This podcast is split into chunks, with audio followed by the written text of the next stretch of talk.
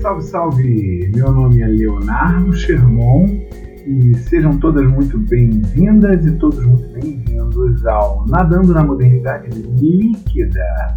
E hoje com uma convidada muito especial, aliás, de um projeto, de um programa muito especial também.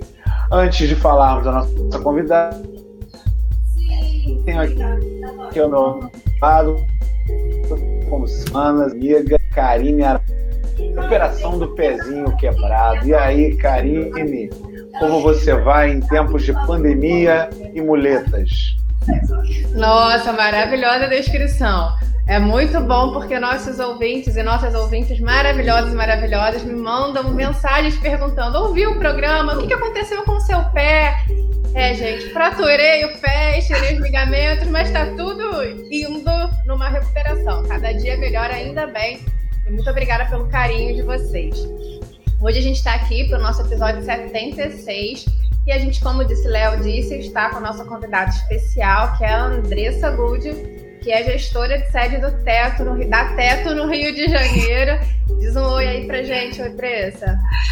Oi, gente, muito obrigada pela recepção, muito bom estar aqui. Ah, que bom. E a gente vai falar sobre essa organização que tem um trabalho muito legal. Eu e Léo já fomos como voluntários e a gente achou que cabia comentar dela um pouquinho com vocês. Vamos mergulhar? Vamos embora.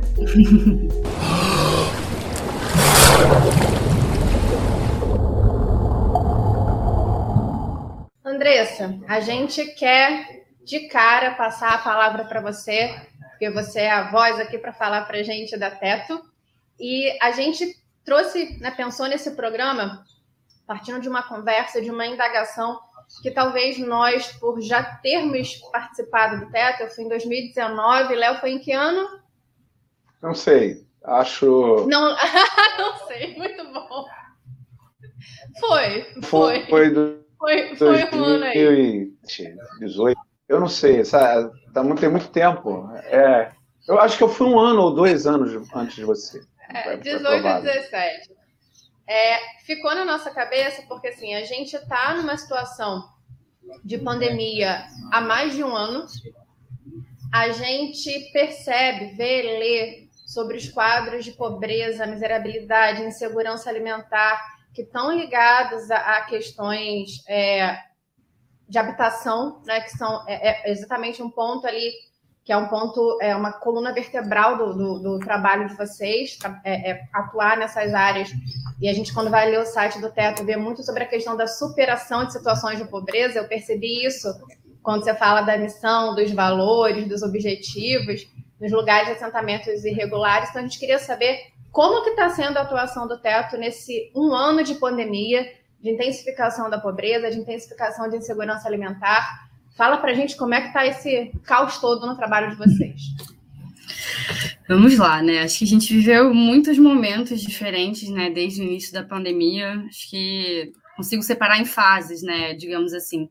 No início do ano, assim, quando deu março, né? Que veio aquele momento que o Rio de Janeiro paralisou tudo, né? A gente teve os decretos de, de encerramento das atividades, realmente um lockdown foi aquele primeiro susto na gente, foi até um momento muito esquisito, porque eu estava voltando de férias, eu voltei numa sexta-feira, e segunda-feira foi quando de fato teve o lockdown aqui no Rio, e foi um momento de baque inicial, né? Aquele momento que a gente está acostumado a organizar nossas atividades, estamos em território todo final de semana, a gente tem planejamento de atividades massivas, de três em três meses, a gente tinha uma atividade ali na porta, né, que era uma atividade de aplicação de enquetes socioeconômicas na semana seguinte, e aí veio o lockdown, a gente teve que paralisar tudo. A gente não, né, ninguém conhecia o que estava acontecendo, o que, que era esse vírus, como ele ia, ia, enfim, se comportar, né, em sociedade. E a gente sempre parte do pressuposto de que a gente trabalha em territórios extremamente vulneráveis, com pouquíssimo acesso à infraestrutura de uma forma geral, né? Então, muito na reflexão de qual que é a responsabilidade da Teto nesse contexto, como que a gente cumpre o que a gente se propõe enquanto organização, ao mesmo tempo que mantém tanto o voluntariado, mas principalmente as comunidades seguras, porque são os territórios que a gente está fazendo esse trabalho em conjunto. Então, foi um momento de paralisação. A gente deu o lockdown, ficou umas semanas assim tentando se reorganizar, entender o que, que dentro do planejamento dava para a gente fazer. E aí veio a primeira a primeira urgência, né? Urgência dentro da urgência. Até tu sempre trabalhou com o desenvolvimento de médio e longo prazo, né? A gente faz, quer dizer, curto, médio e longo, quando a gente pensa em moradias emergenciais, que é ali no curto prazo, e projetos de infraestrutura no longo prazo, pensando também em desenvolvimento, né, comunitário de uma forma geral.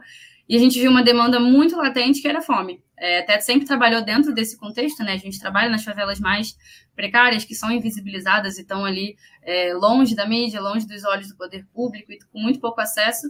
E o mais urgente que sempre gritou, gritou ainda mais. As pessoas estavam com fome, porque a maioria é trabalhadores e trabalhadoras informais, não estavam conseguindo ir na rua vender, né, fazer o seu trabalho de camelô, no sinal, na, so, so, que seja seu carrinho de venda, não conseguia levar para as trabalhar porque estava tudo fechado, não tinha ninguém na rua, né? Então, começou a ser esse contexto de muito medo, um medo muito grande por parte das comunidades de como eu vou me alimentar.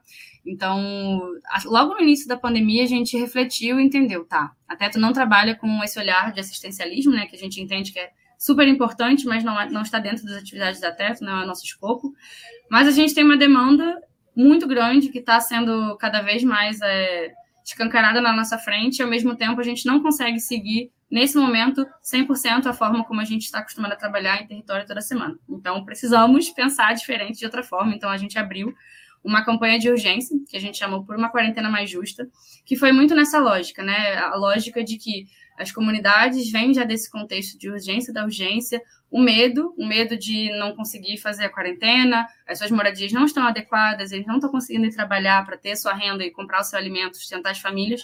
Então, como que a TET consegue apoiar frente a esse medo da forma mais urgente e básica, que é a alimentação? Então, foi uma campanha totalmente voltada para a arrecadação de cestas básicas e kits de higiene, e a gente conseguiu um, um, montante bem considerável, foi bem legal, a gente conseguiu apoiar com um número muito alto de cestas, eu não vou lembrar de cabeça, mas acho que foram mais de 600 mil reais arrecadados, a gente conseguiu é, contribuir com cestas em todos os estados em que a gente atua, em todas as comunidades, então foi uma, uma atuação bem massiva e bem emergencial, e a gente ficou é, inicialmente nesse foco das cestas básicas.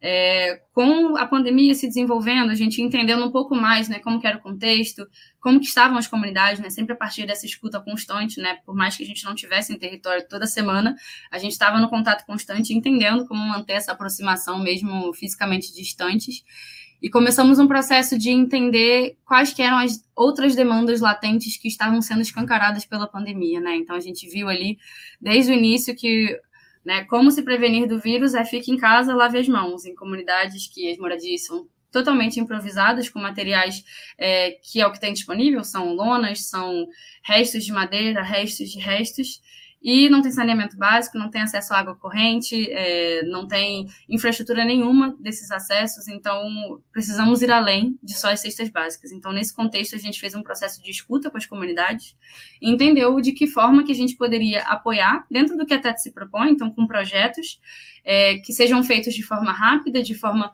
segura, tanto para a comunidade, tanto para o voluntariado, e que mitiguem esses impactos da Covid. Então, digamos que foi o momento dois, né, da pandemia, que a gente precisou se readaptar de novo novo. A gente fechou, chamou no momento de uma cartilha de projetos, então eram projetos que trabalhavam em frentes específicas.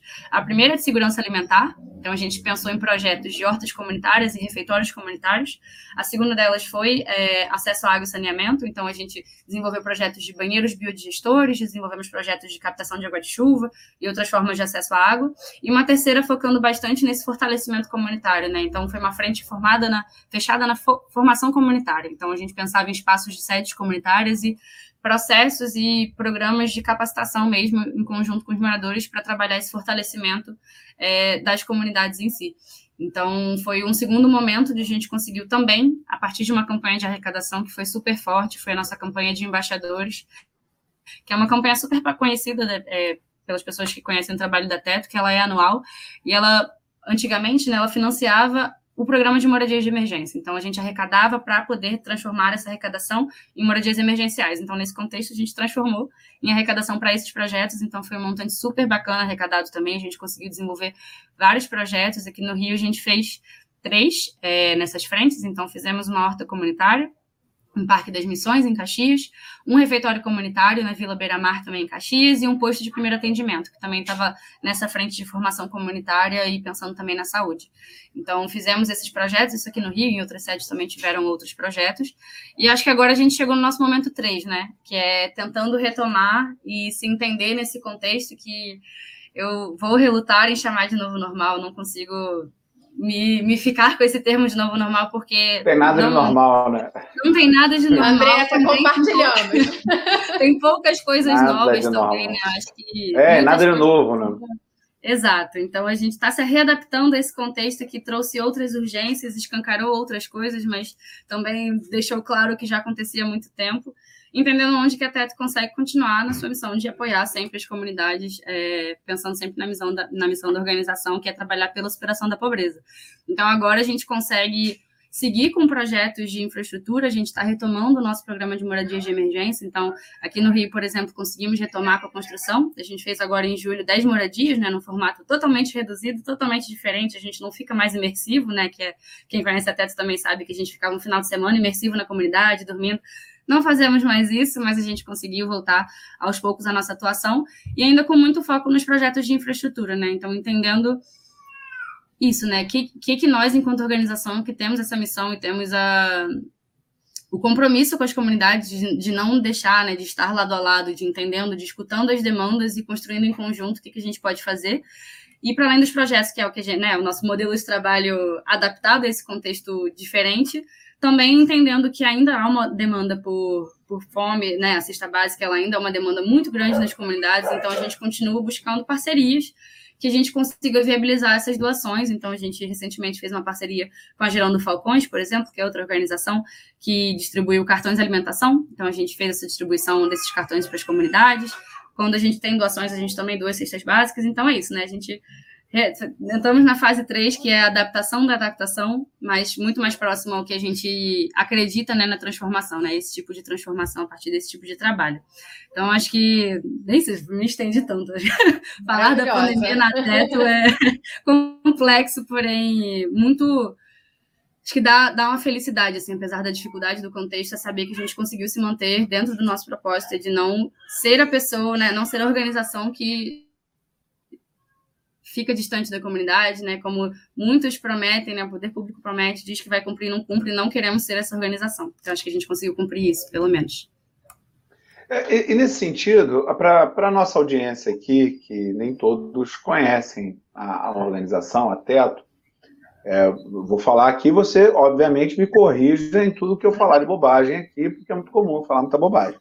Então, é, pelo, pelo pouco que eu, que eu sei, a, a, Teto é uma organização que surgiu no Chile a partir de uma iniciativa de um grupo de jovens liderado por, uma, por um religioso, né, por um padre Isso. jesuíta. Né? Então, de certa maneira, apesar de não ser uma organização religiosa, ela tem ali nas suas raízes algum nível de, de, de interação com a religiosidade e, é, e acabou se espalhando pela América Latina, pelo Caribe, geralmente em áreas com dificuldades muito específicas, né, com relação à moradia. Isso. É, é, é nesse sentido, o que, o que me impressionou quando estive na, na, na, na favela, é, não me lembro o nome agora, foi em Mangaratiba, numa construção como Casa essa. É, é, exatamente. Quando eu estive lá, a, o que me impressionou uh, positivamente foi exatamente essa possibilidade de entrar em contato é, com o pessoal que morava lá e que mora lá até hoje, provavelmente, que está lá e tudo mais. É, um, um contato é, um pouco mais intenso. Por outro lado, eu fiquei muito, muito preocupado com a ideia do safari. Né? Eu percebi que pelo menos a minha percepção é que para muitos dos jovens, eram todos jovens de classe média, pouquíssimos negros é, como voluntários, muitos jovens de classe média, poucos negros, de, de, universidades e de escolas ou da Zona Sul do Rio de Janeiro ou de, de, das universidades públicas, onde, sabe, onde a gente sabe que se não fossem as cotas, a gente ia ter uma, uma, uma situação muito complicada.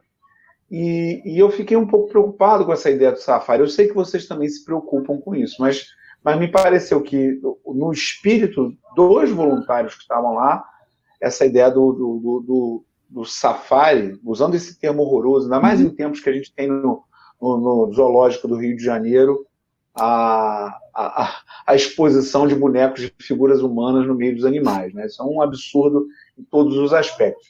Então eu me senti um pouco, é, um pouco preocupado com isso. Como é que vocês veem isso e quais as medidas que vocês tomam para evitar? E eu gostaria também que você falasse um pouco da TEP para quem não conhece, porque é, a gente tem provavelmente pessoas que estão ouvindo e não, não conhecem a organização. Perfeito. Então, vou inverter a ordem, vou começar explicando a Teto, e eu entro nesse ponto que você trouxe, que é importantíssimo. Para quem não conhece a Teto, como o Léo bem explicou, é uma organização internacional que surgiu no Chile em 97, a partir da iniciativa de um, de um grupo de jovens universitários que trabalharam na reforma de uma moradia é, no momento de desastre. E a partir disso, eles enxergaram né, esse potencial do trabalho em conjunto, né, que, que é, unir a juventude, né, o gás da juventude, com as comunidades que enfim, sempre estiveram invisibilizadas e a partir disso foi se moldando o trabalho da Teto, inicialmente muito focado no programa de moradia de emergência, até que em 2016, mais ou menos, pelo menos aqui no Brasil, a gente começou a ter um foco muito forte de se adaptar e trabalhar com projetos de infraestrutura comunitária. Então, é uma organização que tem como missão né, trabalhar pela superação da, da pobreza através do, do trabalho conjunto entre diversos atores, como voluntários e voluntários, e os moradores e moradoras das comunidades, assim como outras organizações, poder público, quem precisar estar junto nessa nesse, nesse trabalho com a gente. E aí eu entro nessa, nesse seu ponto, né, que é extremamente importante. Porque quando a gente fala da Teto, né, acho que a coisa que eu mais gosto de frisar, assim, quando eu falo da organização, é para além de entender que a Teto é uma organização que constrói moradias de emergência e faz projetos de infraestrutura comunitária, é uma organização que trabalha com, não trabalha para. Eu, Andressa, não trabalho para as comunidades. Eu não vou às comunidades para ajudar as comunidades comunidades. Eu acho que a gente trabalha muito na lógica de que a comunidade é todo um sistema de que, que autossustentável há muito tempo por necessidade, por necessidade pela falta de, de políticas públicas, e até entra como uma ferramenta nesse sentido. E aí acho que é o público, ele é muito jovem, né? Quem a gente busca engajar. Trabalhamos com, com a ideia de que a juventude tem o gás, tem a energia, tem a disponibilidade de tempo para a formação, e é quem a gente acha que precisa puxar esse trabalho, mas ao mesmo tempo não só trabalhar com a juventude e outros atores também da sociedade, né? Então a gente é, tem um foco muito grande na juventude e hoje em dia, é, quando a gente olha, né, quem é jovem e tem muito tempo livre são pessoas de classe alta, em sua maioria brancas, que têm acesso a um ensino particular ou um público, porque tem, teve um acesso a uma educação de maior qualidade, por isso conseguiu chegar à universidade pública. Então é um desafio constante para a gente, porque a gente tem como um dos valores da Teto a diversidade. É, não só a diversidade né, de, de vivências, de raça, de gênero, de orientação sexual, por aí vai, mas de, de contextos, né? Eu falei um pouco do contexto. Então, como que a gente consegue trazer a juventude que não está dentro do contexto de favela para trabalhar dentro de um contexto de favela em conjunto com os moradores sem ter esse olhar de que eu sou um jovem de classe alta que estou indo ajudar a comunidade nossos pilares, que é a promoção da consciência e da ação social. Então, esse é o maior desafio, porque a gente, na maioria das vezes, a gente entra em contato com pessoas que nunca pisaram numa favela. Eu, quando eu cheguei a Teta, eu nunca tinha pisado numa favela. E tá aí a maior, é, nossa maior busca, né? Como fazer essa, essa experiência de estar na organização não ser eu chegando para um safari, aí, aí eu saio no final de semana, tiro as fotos com as famílias que estão vivendo em situação extremamente vulneráveis e falo, olha como eu consegui, porque eu sou muito legal, apoiar, ajudar essas famílias. Então, a partir da formação e do diálogo constante é que a gente tenta tirar essa ideia de, de que não é isso, de que a gente entende enquanto organização que para trabalhar pela superação da pobreza, não adianta eu, jovem, de classe média, branca, vir do meu contexto, da minha vivência, e achar que eu vou dar respostas para a favela é, sair desse contexto de pobreza. Não vou. Não vou porque não é nem para isso que eu me proponho. A gente precisa unir diferentes visões e diferentes vivências e, a partir disso, a gente conseguir chegar é, em soluções melhores pensadas em conjunto. Então, toda vez que eu falo da Teto, é não lembre só da moradia de emergência, dos projetos de infraestrutura, é trabalhando com a comunidade. E aí é o desafio diário, né? A gente se propõe a trabalhar com a juventude e com pessoas que, não é nem só a juventude, né? Pessoas que têm vivências diferentes, acho que é, é isso que agrega o nosso valor, é trazer o saber de um é um empresário que está ali numa empresa que está fechando um voluntariado corporativo, está apoiando no, no, trabalho na comunidade e unir um empresário da favela que está ali abrindo seu negócio, está ali junto com a gente, fazendo fazendo seu trabalho no final de semana, no tempo livre dele, porque ele quer a melhoria da comunidade também. Então, como a gente junta esses dois saberes e não sobrepõe eles, né? Como a gente olha de forma a conseguir capital que cada um tem de melhor e como a gente transforma isso em algo muito concreto, que é o trabalho que a gente se propõe a entregar em território. Então, acho que essa é uma ótima pergunta, porque é o nosso maior desafio, mas é um desafio muito gostoso, assim, de trabalhar, porque ele vem do diálogo e da reflexão. Andressa, coincidentemente, é, na semana passada a gente falava sobre a globalização e uma palavra que eu usei várias vezes aqui foi hierarquia. Né? Eu acho que eu devo ter falado essa palavra no episódio 50 vezes, falando quanto era necessário a gente quebrar hierarquias de saberes. E aí agora você trouxe essa ideia de um saber não se sobrepor ao outro, a questão, a preocupação de vocês com essa romantização da, da pobreza, com aquela ideia de um voluntariado para deixar meu coração quentinho aqui, eu voltar feliz né, no meu final de semana e dizer, nossa, como eu aprendi e, e enfim, ignorar aquela realidade. A ideia que você usa do não trabalhar para, mas o trabalhar com achei muito legal, achei assim, esclarecedor para os nossos e para as nossas ouvintes, até para mim. Confesso que eu olhei para o passado, olhei para minha participação no TEF e me lembrei, eu comentava com o Léo na, nas nossas reuniões de pauta, o quanto vocês têm uma preocupação de não é para ficar tirando foto, não é para ficar tirando foto, não é para ficar tirando foto. E a gente percebe o quanto aquele momento, por exemplo, do teto, né, de botar o teto na casa, a galera subindo, ah, tira foto aqui, tira foto ali. E foi muito legal ouvir você fazendo essas colocações. Para a gente dar continuidade à nossa conversa, depois da gente conhecer um pouquinho mais sobre o teto, a gente traz o nosso maravilhoso Drummond para nos perguntar. E agora, José? Andressa, agora que a gente já sabe um pouquinho mais da teto, estou aqui me policiando para falar direitinho da teto, diz para gente, quem for para o site, né, a gente vai deixar disponível ali até para ajudar na divulgação, vai para o site procurar, digita lá para teto e, e, e busca informações e quer se voluntariar, já sabendo que não vai partir desse princípio de trabalhar para, mas trabalhar com. Como que a gente faz, assim, quais são as possibilidades também de trabalho? Porque às vezes a nossa cabeça fica, e eu confesso que na minha havia essa, essa, esse pensamento de, ah, o meu trabalho na Teto só pode ser indo lá, em loco, fazer a construção, trabalhar na, na, na construção, com muitas aspas, da, da, moradia emergencial. Mas, pelo que você falou, a gente tem amplas possibilidades de trabalho aí então, fala pra gente. Quem se interessar, como faz?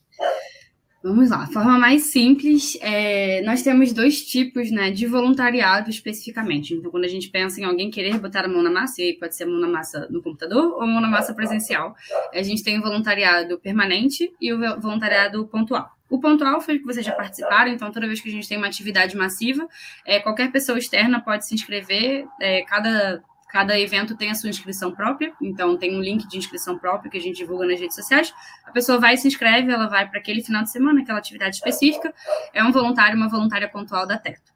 É, o voluntariado permanente é o que garante que todo o processo da organização, né, que no final das contas chega ali no, no, trabalho em território, ele possa acontecer. Então, a gente tem um trabalho semanal acontecendo com diversas equipes, desde equipes que trabalham com a captação de recursos para a gente fazer nosso trabalho, a equipes que estão todo final de semana desenvolvendo esses projetos de infraestrutura.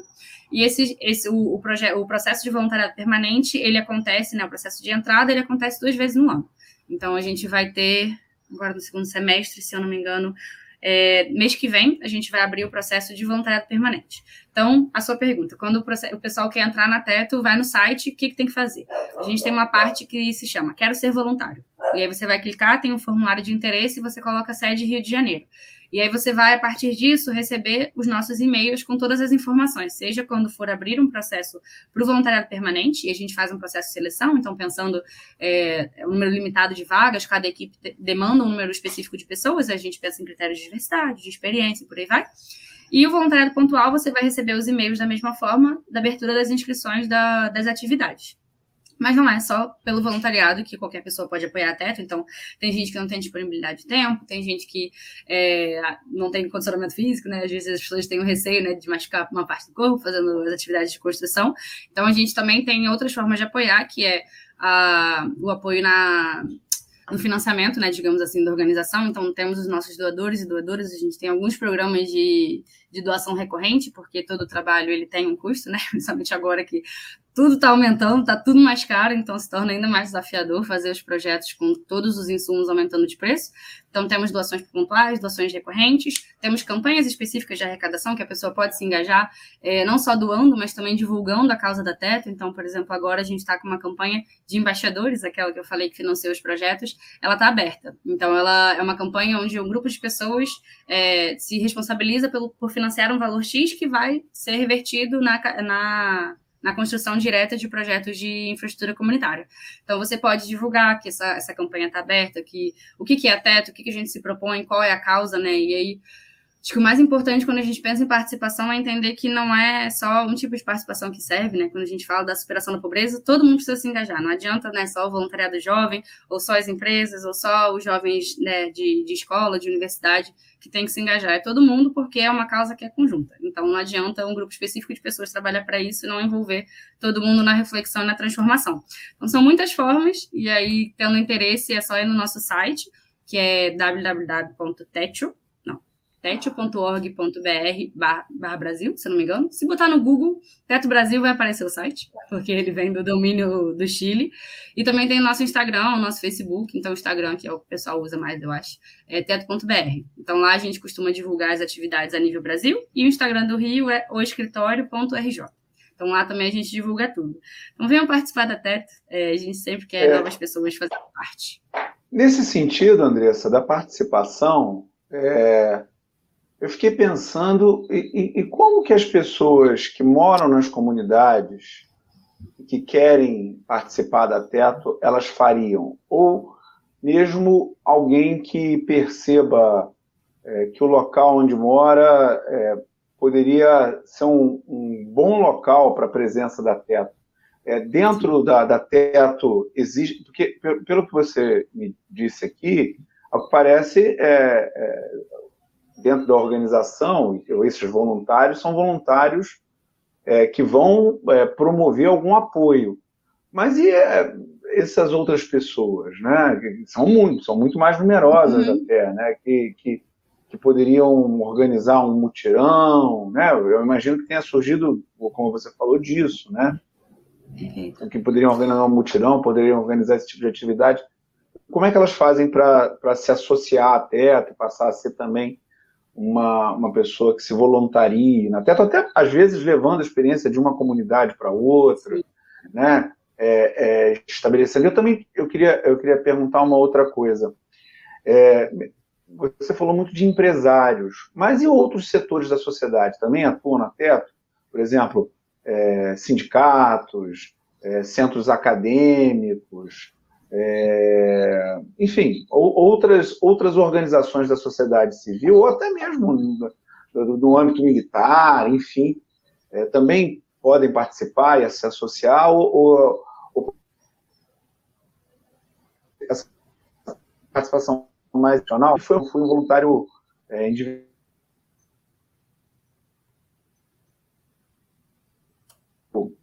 eu fui um voluntário a partir da ação de uma empresa, Karine também, né, a mesma empresa, a gente trabalhava no mesmo lugar. E isso é uma, uma, um outro vínculo institucional, como eu falei, né, um sindicato, uma, um centro acadêmico, uma, uma igreja, um, um ambiente militar, uma, uma, enfim, também poderia, clube de futebol, sei lá. Perfeito. É, vamos começar pela primeira, então, sobre como pessoas né, que vivem ou em outras comunidades ou nas comunidades em que a gente atua podem se juntar a teto, né? São dois olhares que a gente tem. Então, quando a gente está atuando numa comunidade, né, que a gente teve todo um processo de inserir o trabalho da teto, fazer essa validação com as comunidades de que faz sentido a gente estar naquela comunidade, a gente envolve 100% dos moradores e moradoras, né? 100%, 100% do nosso esforço, não envolvemos 100% dos moradores daquele território. A gente faz esse processo de que é, eles precisam estar junto com a gente, é um pressuposto. Então, não existe um trabalho da Teto que vai ter, vamos levar só o voluntariado e só o voluntariado vai levantar uma praça comunitária. Então, a gente vai ter sempre esse processo de marcar reuniões, marcar conversas, explicar o que a Teto é, toda a validação anterior dos projetos, antes deles acontecerem, vem da comunidade. Então, Por exemplo, fizemos o refeitório comunitário na Vila Beira-Mar porque foi uma demanda que foi levantada pelos moradores da Vila Beira-Mar de que era interessante um refeitório comunitário ali. E a partir disso, eles participam de todo o processo, toda a execução, desde o planejamento, desde pensar como vão ser as atividades, o que, que faz sentido acontecer aqui de refeição, o que, que não faz, até a construção, até o, o, andamento do refeitório depois que ele foi finalizado pela TETA. Então, os moradores dos territórios que a gente trabalha estão sempre envolvidos em tudo que a gente faz, e aí é essa nossa busca ativa de envolvê-los em todos os processos, ter o máximo de participação possível, né? Enfim, tá, ter essas trocas que a gente tanto se propõe.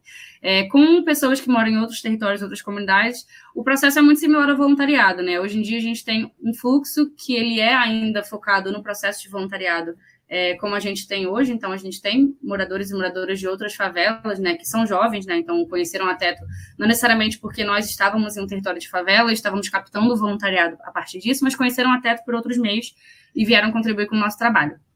Essa, essa frente que você traz ela é extremamente interessante, a gente tem começado a conversar muito sobre isso, né? Como a gente troca esse, essas experiências com outros territórios que já vivenciam, já vivenciaram projetos ou desafios similares com os territórios que a gente trabalha.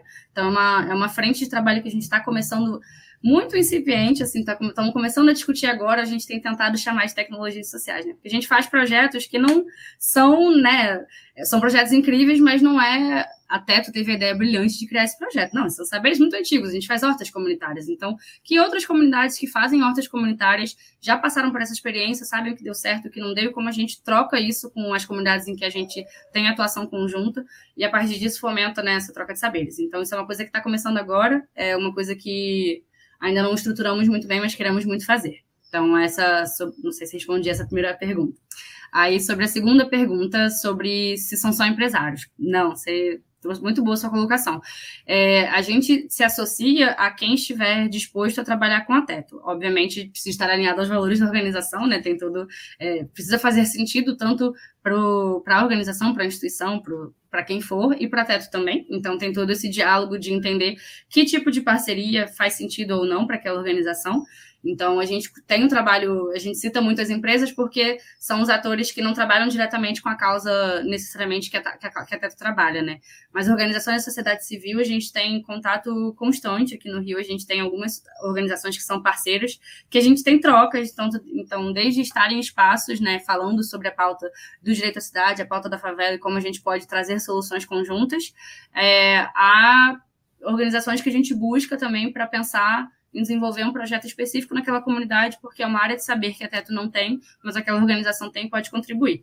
Então, hoje em dia, a gente tem esses tipos de trabalho. Ainda não trabalhamos com sindicato, eu acho que teria que entender se faz sentido tanto para o sindicato ou para a Teto a gente ter esse trabalho, mas é essa mesma lógica. Assim. Então, é, pensando no que a gente busca né, é, contribuir, trabalhar em conjunto nas comunidades, a parceria precisa fazer sentido desse ponto de vista. Então, em muitos territórios, por exemplo, as igrejas locais são super parceiras da Teto, porque tem uma grande entrada, conhecem muitas pessoas, mobilizam. Então, a gente vai sempre fazendo essas redes, né, tentando ao máximo abraçar as frentes que a Teto não trabalha, a gente conseguir, enfim, é, contribuir da melhor forma possível. Então, é muito nessa lógica.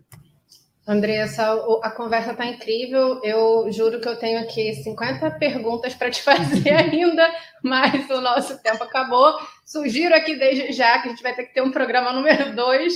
É, vamos marcar, quem sabe. Mas antes da gente chegar ao finalzinho, antes da gente te liberar, a gente vai para o nosso Data NML, Data NML. enquete do episódio anterior. Né? Eu até falei isso para você nos nossos bastidores.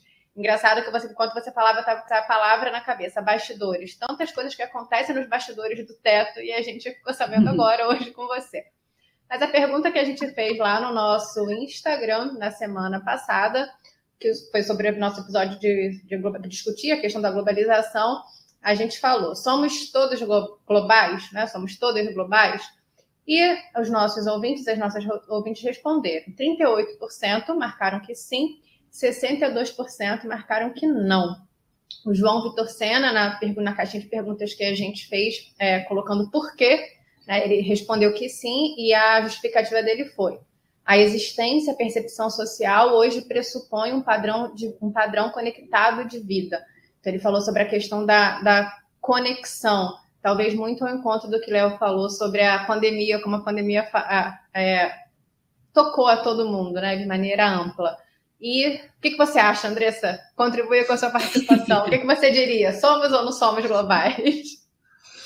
Pergunta difícil, né? Eu acho que eu vou um pouco na linha do João, não porque necessariamente a gente vivencia o mundo globalizado, né, no nosso dia a dia, a gente tem oportunidades de trocas, né, a nível global, mas tudo que a gente faz está inserido num contexto de que no Brasil nós somos afetados com o que está acontecendo do outro lado do mundo. E isso, para mim, acho que é esse olhar do estarmos né, nesse, nesse olhar da globalização e não tem muito como fugir, mas eu acho que a pergunta ela tem um sim ou não. Eu diria que sim, somos to vivemos todos nesse contexto com influências totalmente globais, mas não vivenciamos o acesso à, globalização e ao global é, de forma igual, né? Eu acho que tem muita desigualdade nesse acesso, mas todos sofremos as interferências desse mundo globalizado, positivas ou negativas. Andressa, a gente agora chegando ao finalzinho de verdade, eu queria te agradecer muito, né, para lembrar os nossos as nossas ouvintes, a gente está aqui com a Andressa Good, que é gestora de sede da FEP do Rio de Janeiro, gravei, olha, e ficamos muito felizes com a sua participação, né, acredito que os nossos e nossas ouvintes também, e deixar um beijo aqui para todo mundo, até semana que vem, com boas notícias da minha fisioterapia, tomara que, né, um beijo, ouvintes, e até semana que vem. Tchau, gente. Obrigada. Foi ótimo. Valeu, galera. Um abraço. Até semana que vem.